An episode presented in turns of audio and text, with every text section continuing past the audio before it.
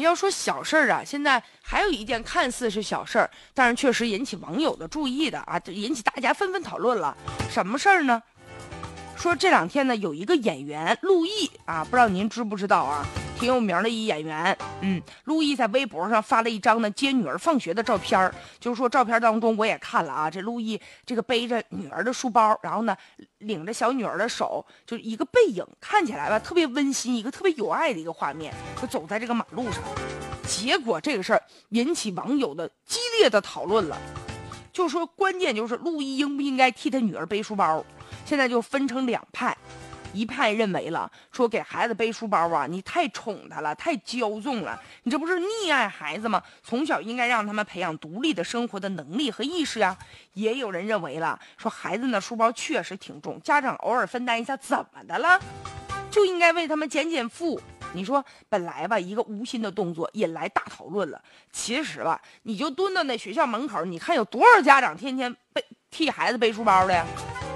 就各个城市各个小学门口，别说小学了，初中门口照样都有。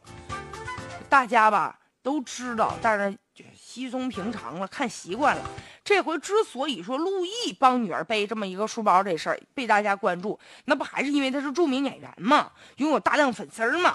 而且他女儿啊，几年前跟着陆毅也参加过一档真人秀的节目，不少人也都知道。所以说他背书包这个事儿啊，就引起轩然大波。那我倒认为吧，就也没有太必要就上纲上线去讨论这个话题。毕竟吧，是一个父女之间的一个场景啊，咱们有必要那么激动吗？但是确实，咱有一点得承认，就这孩子这个书包这个重量啊。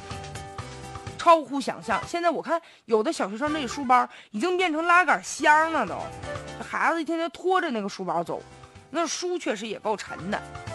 咱都说给孩子减负减负啊，让他们有一个简单快乐的童年，是吧？但是减了这么多年，书包好像变得越来越沉了。哎，家长啊也有一些无奈。再者现在呀，另外一方面啊，就这孩子现在不少独生子女，是吧？所以不夸张的说，都是家里的金疙瘩。